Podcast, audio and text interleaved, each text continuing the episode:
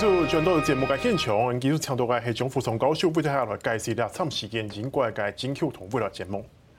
就是刚才有提到说，这一次的这个保守党内的很快就要改选了。当然，跟上次我有一个好奇啊，就是先帮观众问一下，上一次是强生辞职之后，经过两个月的时间，是，呃，才进行改选嘛，吼。这次听说下个礼拜就要决定新的这个。保守党党魁是谁？他就是未来的首相。为什么这次速度会跟上次不一样？因为按照这个英国英国党魁或是保守党内部党魁或首相的选举程序的话，是必须要经过三轮啊。有我把它称之为资格赛、淘汰赛跟跟决赛啊。资格赛你必须要获得下议院保守党议员啊，这个这个八位议员的联署，你就可可以取得资格。他进入淘汰赛，进入淘汰赛之后，所有的这个还是由下议院国保守党议员投票，得票最低的人就被淘汰掉，一直淘汰到剩下两位进入最后阶段的决赛。进入最后阶段的决赛，就由保守党的党员，记住哦，是由党员通讯投票来决定他们的所信任的首相或或者是和党魁啊，所以这个程序是这样造造成这样走。所以，如果说保守党想要快速啊无缝接轨的话，那就是推出一个共主，就一位候选人，那就不用跑前面两个程序，就由这个人直接来接任首相的位置啊。所以这个是保守党内部的一个规矩啊，看他们是怎么走啊。如果说有共主，大家都不去竞争啊，协调之后有个共主，那这个程序当然就是可以可以快速决定啊。那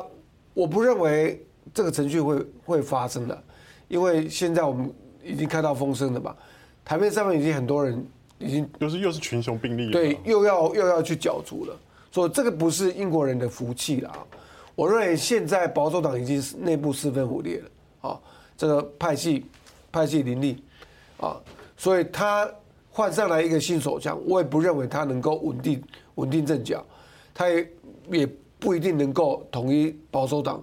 去组成一个强而有力的一个一个政府去执政两年啊。老师，那你认为刚才你刚刚提到说工党现在是整个势头整个大好，你认为工党有提出说希望能够干脆提权大选，你觉得有可能吗？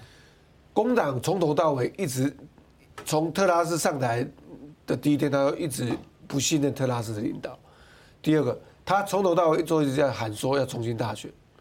因为他已经嗅到风向，说民意是站在工党这一边的。从五月的一个地方选举，他南瓜了多从这个保守党手中夺回了五百多席的地方议会的议席。到六月份的这个两个下议院的下议院议员的补选，保守党都输输给工党。那再加上现在现在民调三十趴的一个一个差距，所以工党他有。百分之百的胜选的一个把握。那如果说工党执政的话，我认为是目前来看是对英国比较好的。英国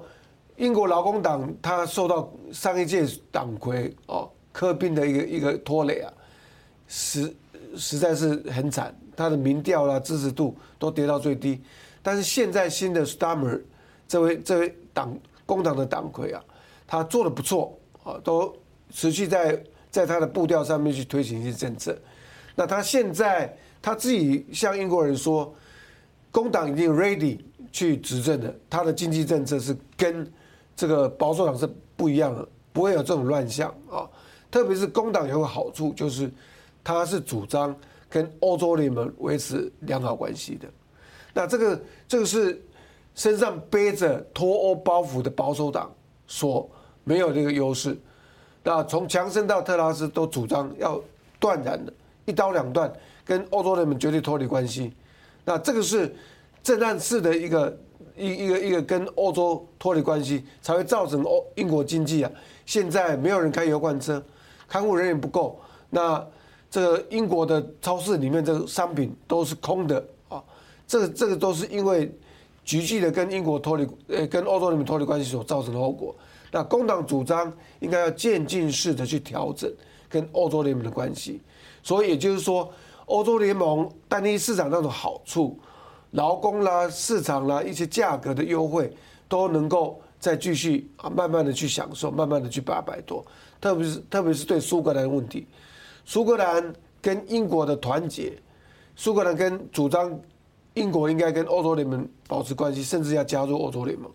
所以如果说工党上来，他的政策比较温驯，不同于保守党的绝对，那这样的话对英国的内政以及跟英国的对外的经济的发展，跟欧盟的关系都有帮助的情况之下，比较能够稳定目前混乱的英国政局。老师，但不管怎么说，不管是保守党继续推派首相，继续把这个任期做完，或者是提前大选，工党上来，现在马上要面对的就是英国现在很惨的经济问题。我们可以看到说，现在呃最新的统计啊，英国 CPI 这个通膨率啊来到了十点一趴，等于是又比上个月又更高，也创下一个历史新高。然后包括英镑的大贬，然后国内的物价上涨。我一个朋友才刚刚从英国回来，他就跟我说到，他们买东西真的是。贵死，贵的要死，贵到爆炸。是对。那这个英国经济危机会是接下来执政者一个最大的包袱。好，如果说我们光看数字啊，那当然是有十足的理由说英国经济不好啊，金融不好。但是经济不好不是英国的问题，是全球的问题。啊，德国、法国、美国啊，甚至我们台湾经济也都受到全球环境、乌俄战争啊、能源上涨啊的影响，全部都不好。如果说我们看国际货币基金最近公布的 G7 啊，七大工业国集团，它的经济发展来做比较的话，你就会觉得说英国的经济其实表现不错，跟我们想的又不太一样了。二零二二年它的经济成长，英国是 G7 里面最高，是成长三点六趴，比美国、比法国、意大利、德国都还好，三点六趴最高。但是明年的明年二零二三年的经济成长预算，英国会下降到正成长零点三，也就是说下滑三点三八，这是七国里面下滑程度最大的啊。但是它零点零点三的经济成长也不是最差的，是倒数第三，比意大利的负零点二，比德国的负零点三还好哦。所以英国的经济状况在 G Seven 里面啊，今年是最好。未来的趋势是很比较堪忧的，明年后年哦可能会比较差。那现在再谈谈说它的通货膨胀问题，十点一，十点一，感觉上是又是英国来讲的话又是历史新高。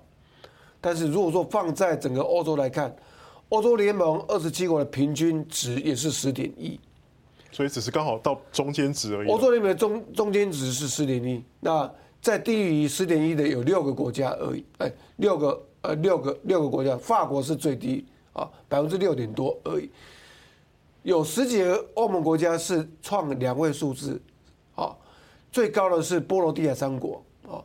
这个拉脱维亚的爱沙尼亚、立陶宛这三个国家都是二十一到二十五趴，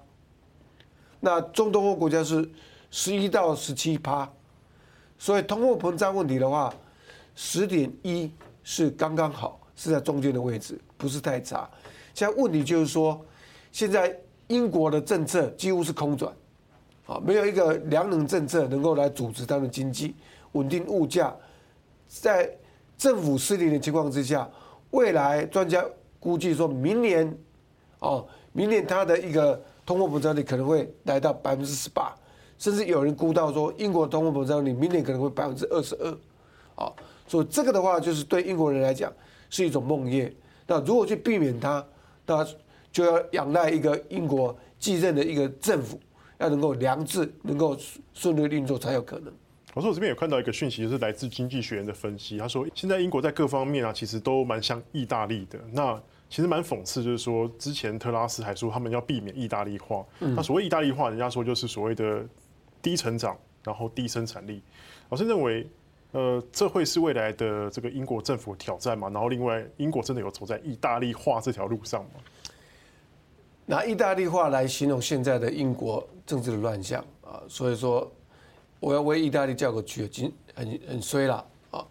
所有乱的现象都跟意大利画上等号，画跟挂钩在一起啊。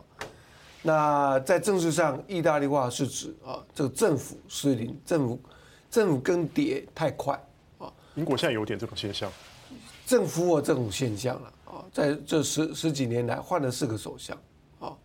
那最最短的四十五天啊，还比这个意大利平均一届总理啊任期十四个月还短啊，所以政府失灵是英国是意大利的共同问题啊，所以如何去克服，那是是值得问值得我们去观察的。那意大利话里面的在经济上面是，从意大利从欧债危机之后，它的经济成长都是一直一直处于低点，说是毋庸置疑，财政一直维持在高高债务的状况，啊，所以这个现象会不会是现在英国的写照，还蛮符合的。那英国经济会不会因为这样而走下坡？我个人是比较啊